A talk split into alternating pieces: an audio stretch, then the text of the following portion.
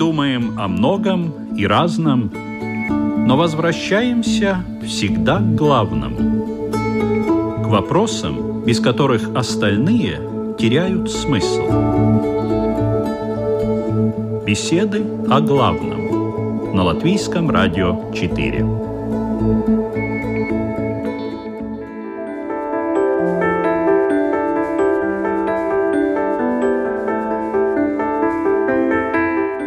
В эфире программа «Беседы о главном». У микрофона Людмила Вавинска. Здравствуйте.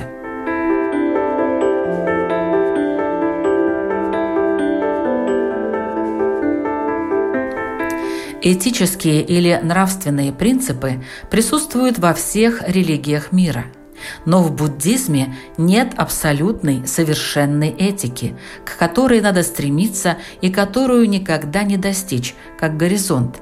Ведь как бы мы ни старались, никогда не станем идеальными. С другой стороны, а надо ли это делать? Например, в учении Будды нет никаких предписаний или указаний на то, что если вы поступаете так или иначе, вы будете хорошим или плохим. А что такое хорошо и плохо в буддийской системе ценностей?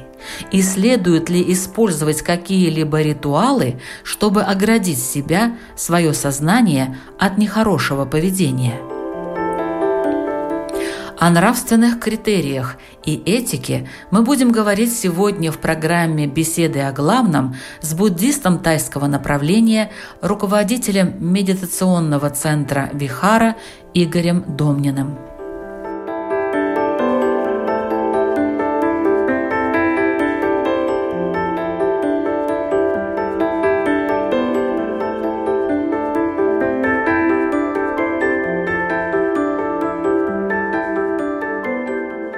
Чем заключается основа этики буддизма? Это такой очень глубокий вопрос. И, может быть, к этому надо подойти немножко издалека. Потому что буддизм – это учение личного спасения, в отличие от ветхозаветных религий. И для нас достаточно странно звучит вообще понимание учения личного спасения, потому что мы привыкли к учению общественного спасения. То есть, когда в этом учении существует какой-то высший абсолют, это может быть Бог или какое-то другое существо, и которое дает какие-то указания, как надо жить, и нам нужно следовать этим указаниям, иначе у нас будут какие-то проблемы. В буддизме, если мы говорим, что учение личного спасения, то не существует какого-то высшего существа, который что-то нам говорит. В буддизме говорится о том, что каждый человек сам делает какие-то определенные действия, так и несет ответственность за эти действия. И поэтому буддийская этика подразумевает очень личная ответственность и личная ответственность за наши действия. И поэтому понятие «хорошо» и «плохо» хорошее действие или плохое действие, оно немножко имеет разный оттенок.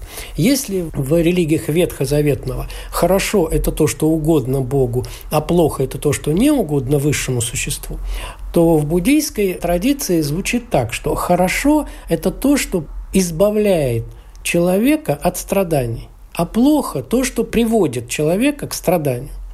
И камертоном или судьей между этим хорошо и плохо является сам лично человек. И поэтому, когда мы говорим о основах буддийской этики, то основы буддийской этики лежат в личности человека. Они не лежат в обществе. А какие есть вообще принципы этики в буддизме? Если мы говорим о том, что основной принцип этики – это избавление от страданий – и, соответственно, путь к достижению состояния нестрадания или, соответственно, противоположное нестраданию – это счастье. Поэтому все, что ведет человека к избавлению от страдания и ведет человека к счастью, это является такими этическими нормами. И, соответственно, если мы уже практически начнем применять вот этот основной принцип, то мы поймем, что самые большие страдания у людей возникают, когда они производят насилие – то есть мы понимаем, что самые большие страдания в жизни – это смерть. То есть если кто-то убивает кого-то, Это самое большое страдание. И поэтому первый этический принцип буддизма или первый обет для последователей буддизма – это не применять насилие к живым существам. Или, если мы трансформируем это в европейскую заповедь, не убий. То есть это не убийство. Но вот э, есть в иудаизме более 600 каких-то заповедей, которые иудеи должны соблюдать. Я не знаю, какие эти 600 заповедей, но насколько я знаю, все в принципе сводится к этим 10 заповедям, которые в свое время на горе Моисей получил от э, непосредственно Бога.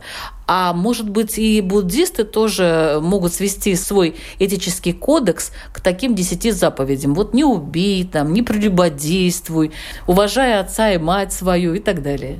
Ну, это абсолютно точно так же, потому что, как я сказал, есть основной принцип – это достижение нестрадания, но он начинает уже практически воплощаться именно в конкретных вещах. И первые очень такие конкретные обеты – это пять обетов они точно соответствуют заповедям иудаистским. Это первое – не убивать, второе – не воровать, третье – не лгать, четвертое – не иметь насильственных сексуальных связей и неодобряемых в обществе, такое сложное понятие. То есть вот. не прелюбодействие немножечко изменили, да? Оно более конкретизировано, потому что буддизм – мировая религия, поэтому там может быть много всяких нюансов. И пятое – это не употреблять веществ, изменяющих сознание. Но это, наверное, принесено было уже позже или это изначально так было? Нет, это вот пять самых изначальных. Почему? Потому что очень часто мы в жизни делаем действия, которые приводят к нас страданию из-за того, что мы не понимаем реальности. То есть мы думаем, что вот надо делать так, и это будет хорошо, а на самом деле это плохо. То есть тогда, когда мы не находимся в здравом уме и твердой памяти, то очень вероятность того, что мы делаем какие-то вещи, которые приведут к страданию. Ну, яркий пример, если человек взял и выпил алкоголя больше, чем нужно. Очень мало вероятности, что он сделает какие-то действия, которые приведут к счастью. В основном это все приводит к страданию. Не говоря уже о всевозможных э, наркотических веществах и тому подобное. Поэтому в буддизме изначально Будда ввел такие, ну, не правила, он констатировал. Потому что все эти обеты – это не обязанность, это констатация факта. Так есть. Если человек употребляет вещества, которые изменяют сознание, то он этим самым движется в сторону страданий не движется в сторону счастья. Если он не употребляет эти вещества, он движется в сторону отсутствия страданий.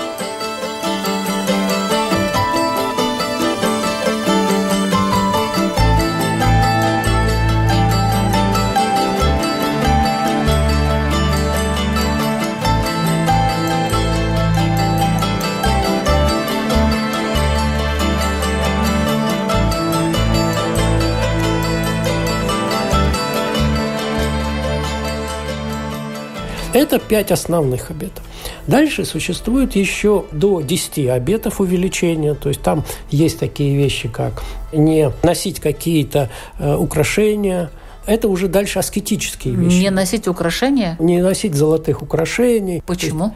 Это обет того, что ты должен жить проще – жить более такой простой жизнью, потому что если я набрал много золотых украшений, все, это сейчас можно их в банке хранить, а тогда же нельзя было их хранить в банке, у себя в квартире. Наберете там много драгоценностей и золота. Это вас приведет к спокойствию. Это приведет к состоянию счастья. Вы будете бояться, что эти украшения у вас украдут. А еще, не дай бог, действительно кто-то украдет эти украшения, а по пути еще с вами что-то сделают. То есть возникает как бы путь к страданию, путь к беспокойству, путь к неудовлетворенности в жизни. И потом всегда хочется больше. Вот есть у меня вот это украшение, а надо то украшение, надо то, а надо то. Это очень хорошее Пушкин написал в «Золотой рыбке», когда все у нас мало. И поэтому вот существует 10 уже таких более мирских обетов. То есть 5 и плюс еще 5. Да, плюс 5. Ну вот 10 обетов, они считаются как бы такие мирские обеты. Mm-hmm. Да? А можно еще назвать вот эти 5? То есть первое – это насчет золотых украшений, всяческих? Вы знаете, дело в том, что вот первые пять обетов, они везде в буддийских обществах, они одинаковые. А вот вторые пять обетов, они э, в зависимости от культуры, разных культур, они разные. Ну, допустим, в китайском буддизме это отличается от тайского буддизма или в тибетском буддизме. Это немножко отличия идут, поэтому там нельзя так точно сформулировать все эти а почему остальных. такие отличия появляются? Что-то с культурой связано? Да, потому что, смотрите, буддизм изначально был вообще создан как чисто монашеское учение. Он был предназначен только для монахов. Ну, ведь что такое Будда? Будда – это был бывший принц Сиддхарха Гаутама, который отрекся от всего мирского, отрекся от царства, от богатств и ушел и достиг состояния Будды. И он начал проповедовать, вот, давать учение Будды – и ведь смотрите, он же был сын царя. И когда он уже стал просветленным, он монах, где-то там в лесу, нищий, живет, и тут умирает его отец. И ему говорят, мы приглашаем тебя на царство, стань царем – по идее, по нашему пониманию, по ветхозаветному религию, ну хорошо, он бы стал царем и тут же ввел бы себя бы вот эти вот все правила буддизма во всей стране, сделал бы там буддийскую страну, ну и там подобное. Будда сказал нет. Он сказал, нельзя учение делать насильно. Тот, кто хочет, тот может прийти и сам научиться. Потому что это не внешне. Я не могу никого заставить быть буддистом. Я не могу никого изменить внутренне. Человек может измениться только сам. Но это вот тот самый принцип, наверное, тоже этики буддизма. Да, это как раз мы говорим все время об этике буддизма. Потому что буддийская этика, она всегда склоняется в сторону личности. То есть важно быть, а не делать. Конечно, существует обязательно связка между быть и делать. Но главное, на чем делаются акценты. Если мы говорим, что буддизм делает акценты на быть, то иудаизм делает акценты на делать. То есть через делание в иудаизме ты развиваешься, а в буддизме ты развиваешься, и, соответственно, тогда ты это делаешь.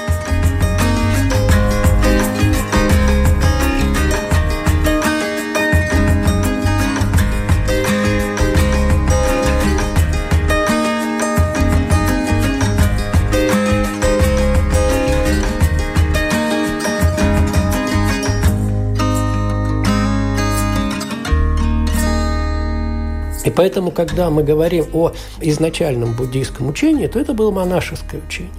И когда люди собирались вокруг Будды, появилась такая монашеская санха, и вот в этой монашеской санхе были созданы вот эти обеты, которые приводили к состоянию нестрадания. И они выработаны были в течение 45 лет, которые проповедовал Будда. И постепенно они выработали для монахов 227 таких правил, которые приводят к состоянию нестрадания, ну, которые избавляют от лишних беспокойств. Вы все правила эти знаете? Э, нет, я сейчас не знаю правила, но это называется такая виная. И в Таиланде два раза в месяц монахи на общем собрании читают вот эти правила, 227 обетов, это называется такой ритуал практимокша такая. И это праздник, вечером монахи собираются, один монах читает вот эти вот правила 227 обетов, а потом они всю ночь медитируют, эти монахи, и, соответственно, на следующий день они там приходят миряне в э, храм, и такой общий праздник получается. Так два раза в месяц. На полнолуние, на новолуние. Иногда бывает новолуние пропускает, бывает только на полнолуние. И вот эти 227 обетов зачитывают. А у женщин 235 обетов. Немножко отличается. А можно хотя бы эту разницу? О чем там? Там получается так, что э, женщина дополнительные правила введены, что женщины должны больше уважать, женщины-монахини должны больше уважать мужчин-монахов. И для них есть ограничения, что они не могут там путешествовать самостоятельно, обязательно они должны быть в сопровождении мужчин-монахов, они не могут жить вместе с монахами, они должны где-то рядышком жить. Ну, в общем, чтобы опять не возникало вот этих внутренних отношений.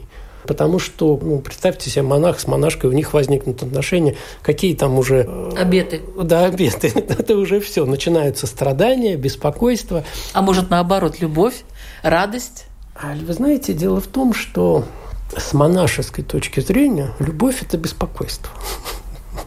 Потому что, когда мы говорим о буддийской этике, буддийской цели, то достижение абсолютного состояния нестрадания или состояния абсолютного счастья, то мы выходим из состояния мирских э, желаний. И вот Будда – это человек, который вышел из состояния человека. Он перестал быть человеком. А только в человеческом отношении существует любовь, продолжение рода. И это так. Но пока мы существуем люди. Но если вы вышли за предел, ну, грубо говоря, если вы стали Богом, какое продолжение рода и отношений? А Будда – это за пределами богов еще выше. И поэтому для того, чтобы достичь таких состояний, нужно выйти из мирских. Но это опять касается только очень узкого круга людей-монахи, которые в миру созрели для того, чтобы выйти из мира.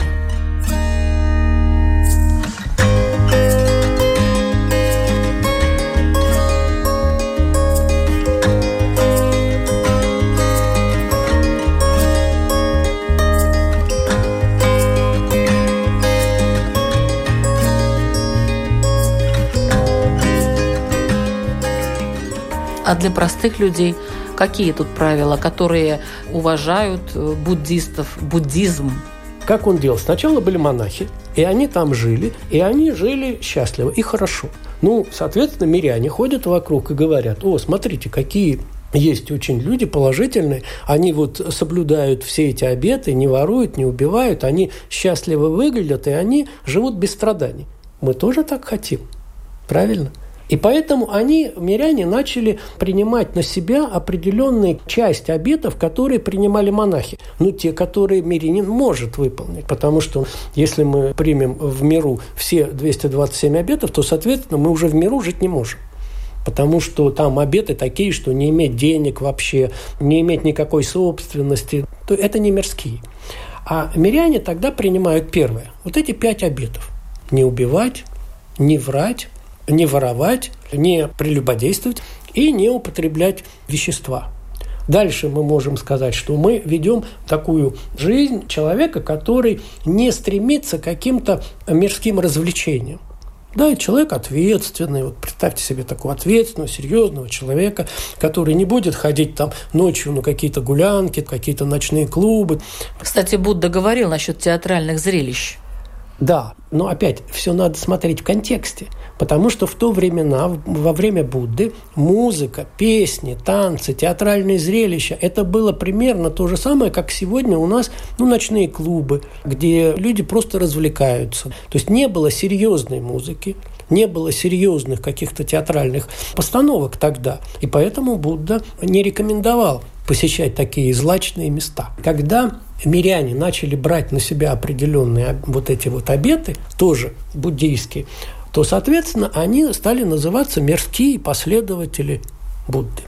И, конечно же, сначала человек берет на себя пять обетов, потом он прибавляет эти обеты, а потом в идеале он может тогда оставить свое имущество и перейти в монашескую состоянию. То есть он может на себя принять уже вот эти 227 обетов и двигаться полностью по духовному пути. Но эти обеты запрещают или они все-таки что-то разрешают? Здесь тоже вот очень интересная разница между заповедями и обетами. Вот смотрите, если мы берем обет «не убий», то если мы берем ветхозаветный «не убий», то четко нельзя убивать, если ты убил, тебя То есть нельзя? Нельзя. А в буддизме говорится о том, что причинение убийства приведет тебя к страданию. То есть, если ты убил, то это тебя приведет к страданию. А если ты не убил, то это приведет тебя к счастью. И поэтому я сам принимаю решение, убивать или не убивать. Никто меня не может наказать, я сам. И поэтому здесь, внутри себя, мы принимаем решение уже исходя из ситуации. Потому что очень редко мы принимаем решение в жизни, если мы вот так посмотрим, между хорошим и плохим. Представьте себе ситуацию, что у вас возникла ситуация убить или не убить. Я имею в виду про человека. Это же практически невозможно. В основном получается такая ситуация, что ты убиваешь, потому что существует какая-то другая, очень серьезная проблема.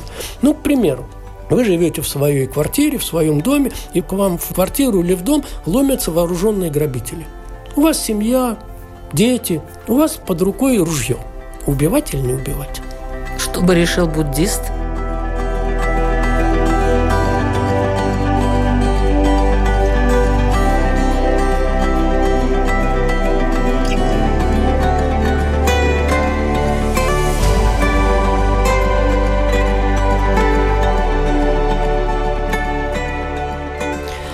Здесь буддист решает из своего собственного состояния. Может быть две ситуации. Первая ситуация. Я убиваю этого грабителя и несу страдания из-за того, что я его убил. Второй вариант. Я не убиваю этого грабителя, и грабитель применяет насилие к моим близким. И я несу страдания от того, что я не защитил своих близких. И вот здесь каждый должен взвесить сам. Это когда есть время взвешивать. Никто не говорит про время. Это будет так факт. Там ведь внешнего судьи нет. Каждый человек будет отвечать за это своей совестью внутри. Как этот человек в последующем будет жить как он будет переживать. Если теперь вот вариант такой, если человек более мирской, то понятно, он застрелит этого грабителя потому что он не может жить с состоянием внутри, что он допустил убийство своих родных. А второй вариант, а представьте себе, что это человек, который почти достиг архатства на высшем состоянии, и он теперь... Но у него нет семьи тогда получается. Защищать а... некого, только ну, себя. Во-первых, да, во-первых. А во-вторых... Один а... фактор убран. Да, когда он архат, он практически уже вышел за это, за пределы. Но дело в том, что это могут быть другие люди, какие-то посторонние. Ну, допустим, другой монах, который рядом живет. Во-первых, люди, достигшие архата, они уже могут видеть карму человека. Они могут видеть, что происходило с человеком, какой это человек, почему он оказался в этом месте, почему тот пришел.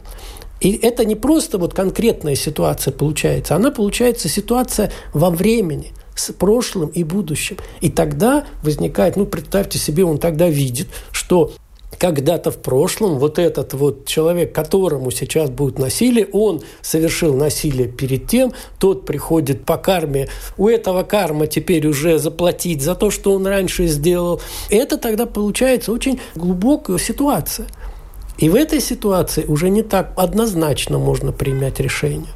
А что касается лично самого монаха, то если это монах, то он никоим образом не должен препятствовать убийству самого себя. То есть он не может самозащищаться по монашеским законам. Или если ты сам... Но это же принесет страдания. Нет. Страдание принесет ненависть к этому человеку а не действие этого человека. Когда один из очень уважаемых монахов тибетской традиции, когда его выпустили из китайской тюрьмы, в которой он просидел там 15 лет, в очень тяжелых условиях, и его спросили, какое самое тяжелое испытание он там испытал. Он говорит, самое тяжелое испытание – это было потерять любящую доброту к своим тюремщикам. Потому что пока ты находишься в состоянии любящей доброты, то ты не находишься в состоянии страдания. И независимо от внешних условий, что бы с тобой ни происходило, страдание находится внутри. Да, у тебя может быть болеть что-то, очень сильно болеть что-то, но при этом ты можешь не страдать.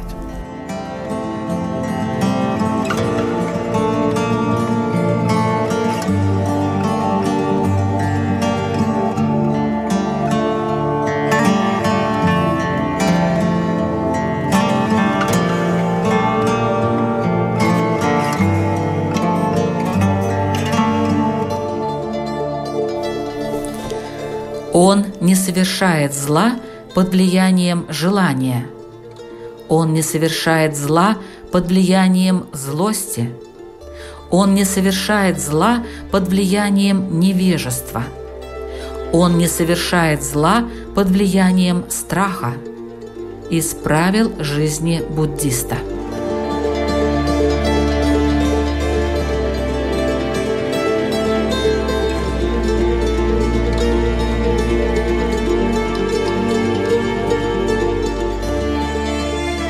Вы слушаете программу «Беседы о главном».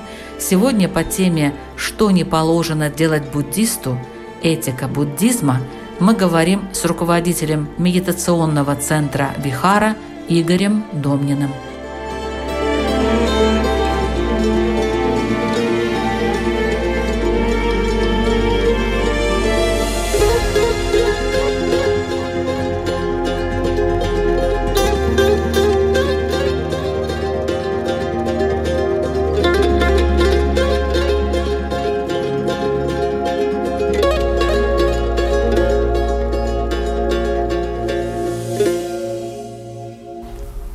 Такое благородный восьмеричный путь? Все буддисты, они как бы являются последовательностями или основные этапы, или основные принципы учения буддизма. Это четыре благородные истины. Они звучат следующим образом. Первая истина, что есть страдания, или есть внутреннее беспокойство, или есть внутренняя неудовлетворенность. Второе, к этому есть причина, это вторая истина. Третье, есть состояние абсолютного нестрадания. То есть избавление от внутренней неудовлетворенности. Это так называемая нирвана. И четвертое, благородная истина, есть путь достижения этого состояния.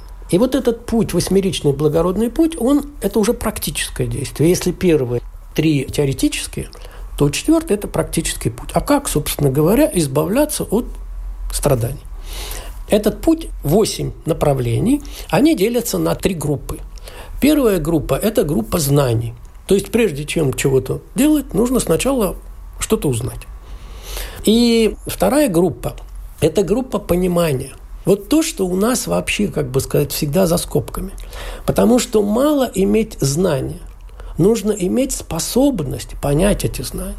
И мы это часто как-то убираем. У нас знания и способность знания, они как-то всегда вместе.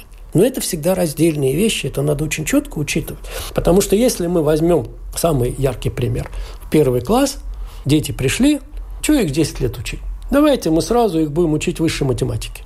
Пригласим самого лучшего преподавателя, и пусть он сразу вот бах и начнет им какие-нибудь там интегралы или все. Это возможно? Это невозможно. Какой бы золотой ни был, это невозможно. Почему невозможно? Потому что дети не в состоянии это понять. То есть сначала нужно развить способности понять эти знания. Понимание – это все-таки первое, а потом уже знание. Это параллельно. Без объекта мы не можем развивать что-то. Потому что если у меня не будет передо мной кружки, то я не могу развить способность увидеть эту кружку. Поэтому нам надо и знание, и способность понимания развивать параллельно. А вот дальше, когда мы узнали, потом поняли, и теперь это надо применить в жизни. И вот третий блок – это блок применение в жизни. То есть как мы должны в жизни поступать для того, чтобы избавляться от страданий. Но там есть какая-то система в этом восьмеричном пути? Первое – знание, как их получать, понимание, каким образом да, как раз. Если мы говорим о знании, то там есть два направления. Первое – непосредственно само получение знаний. Знания можно получать разными способами. Можно прийти к учителю, можно книжку почитать, интернет посмотреть. Сейчас очень много где. Второе, в знании входит еще и желание или намерение это знание внедрить в жизнь. Потому что вот наша беда, что мы очень часто потребляем знания без желания это применить. Это мне нравится. Было это выражение или не было выражение Петра Первого, что бессмысленные знания хуже пьянства. А мы очень часто имеем бессмысленные знания. Мы берем и смотрим какие-то передачи, которые зачем они нам нужны вообще. Посмотрели, потом забыли, потом еще посмотрели, потом еще посмотрели. Так вот, обязательно, если мы хотим духовно развиваться, то, что мы узнали, надо иметь намерение применить.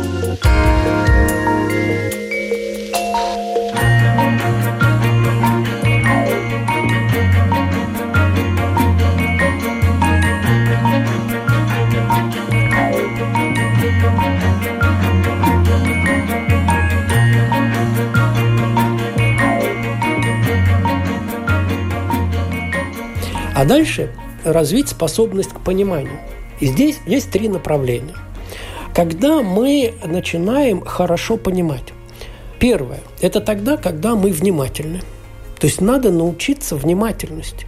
Надо научиться удерживать свое внимание на каком-то одном объекте. То есть, грубо говоря, когда первоклассник пришел в школу, ему надо научиться сидеть за партой и слушать учителя, а не бегать по классу. Также мы должны научить свой ум удерживать внимание.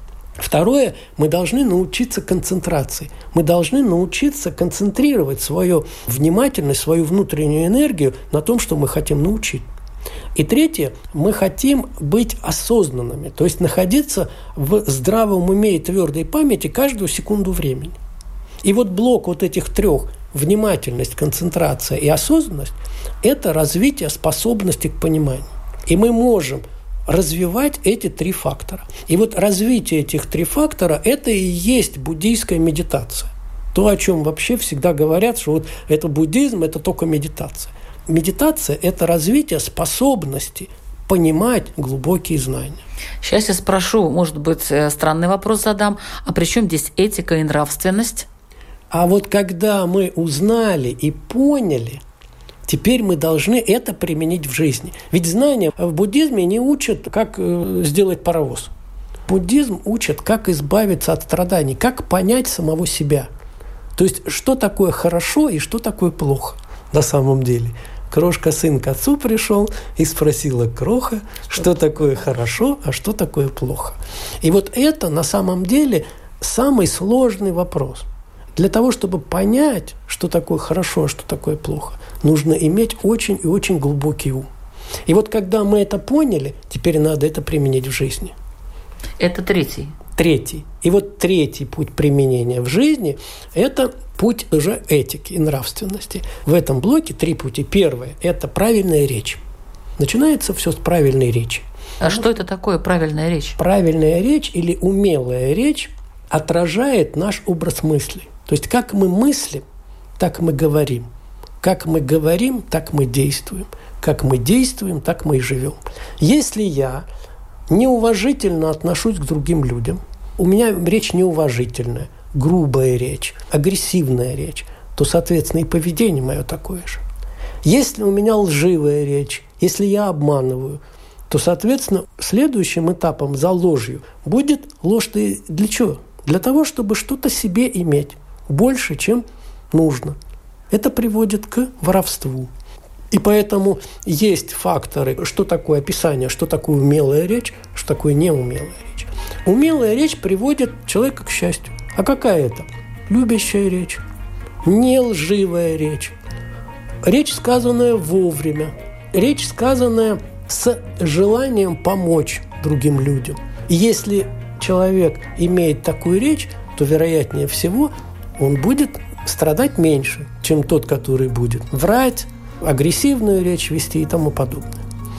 Это один путь – умелая речь. Второй путь – это правильный образ жизни. И вот правильный образ жизни – это вот эти вот обеты, о которых мы говорим.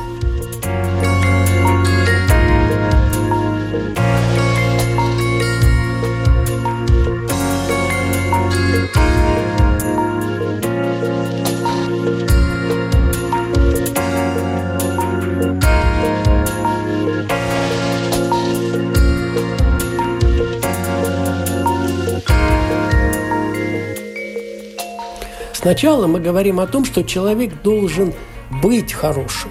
Мне нравится вот это выражение китайское «добрый человек не делает добрых дел». Парадоксальная фраза.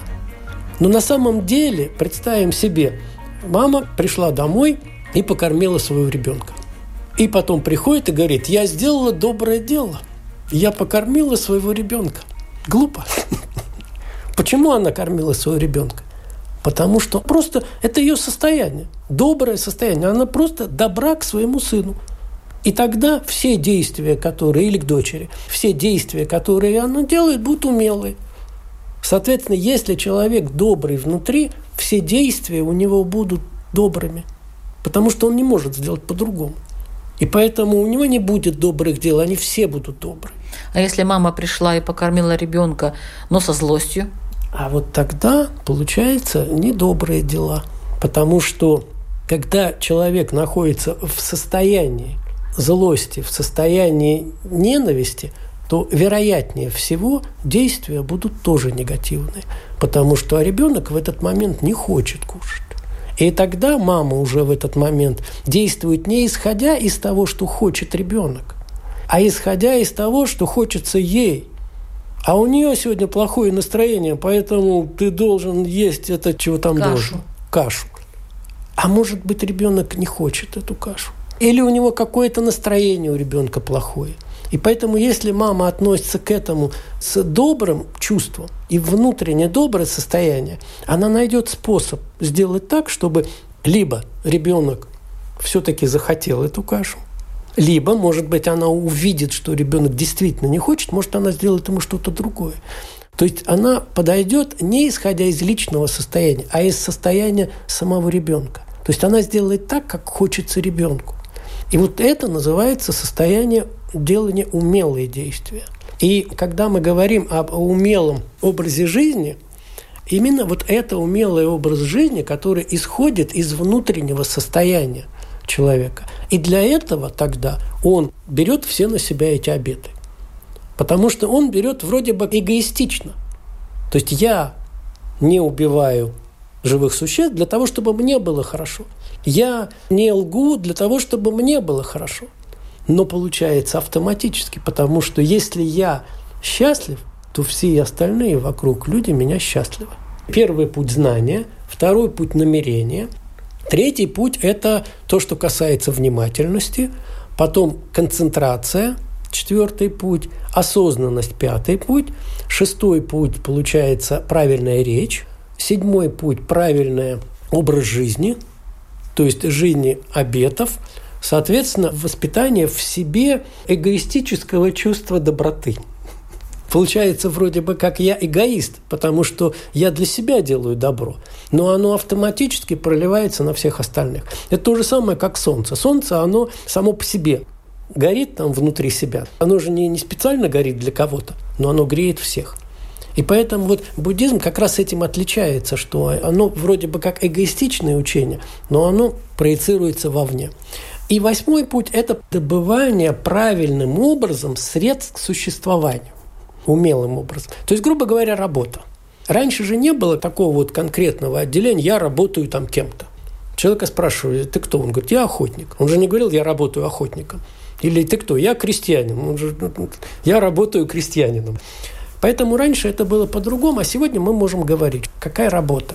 И в буддизме есть достаточно предписания, они, конечно, не обязательные, но они говорят, что человек, который практикует буддизм или идет по буддийскому духовному пути, ему не пристало, во-первых, работать в тех профессиях, где убивают живых существ и торгуют живыми существами, в том числе и мясом. Это первое. Второе, не пристало работать там, где производят и торгуют веществами, изменяющих сознание. И там, где используют живых существ в рабском таком положении, то есть торговля рабами, все, что с этим связано. Тогда мы торгуем людьми. И вот эти вот предписания для буддистов тоже описывают.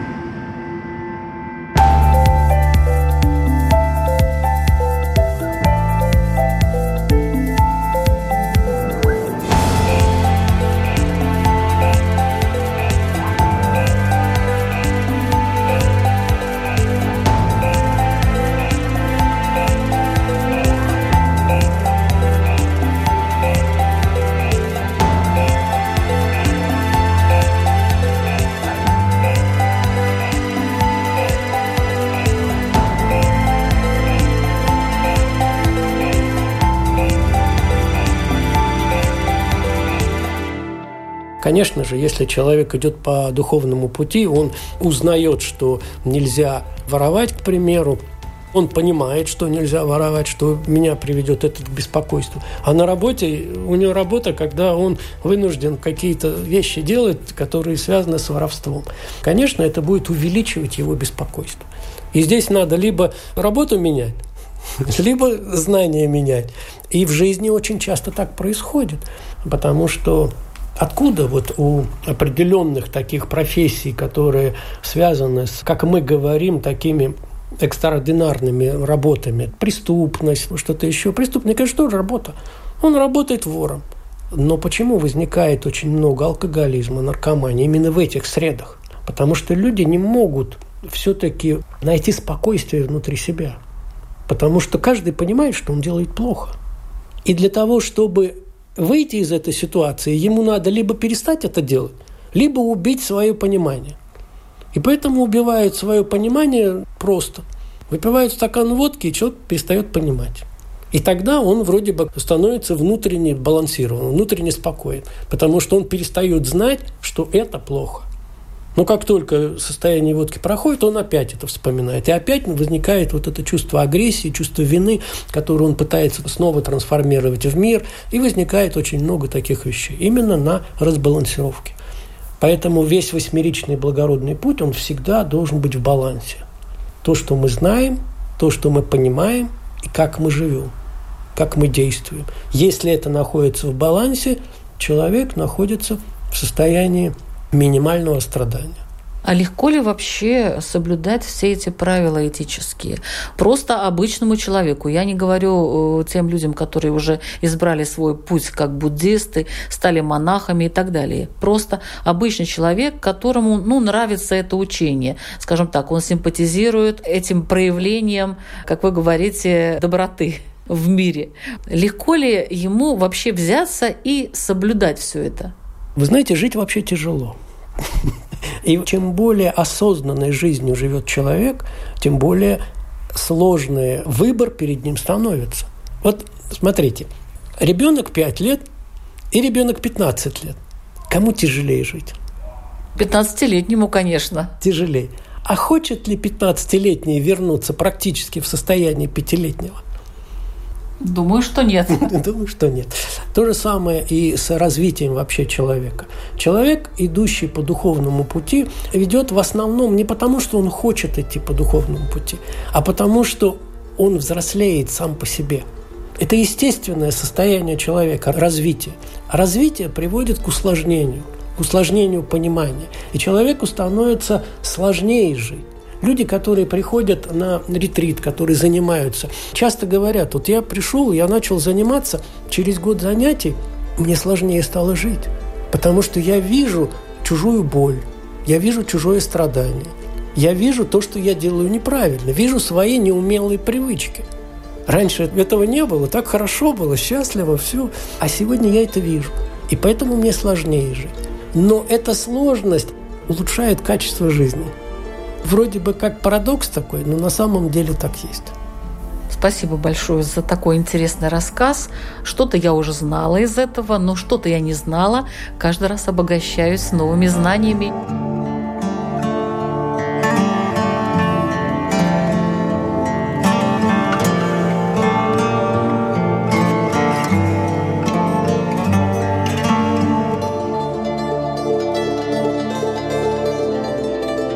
Нас сегодня э, в программе «Беседа о главном» в гостях буддист Игорь Домнин.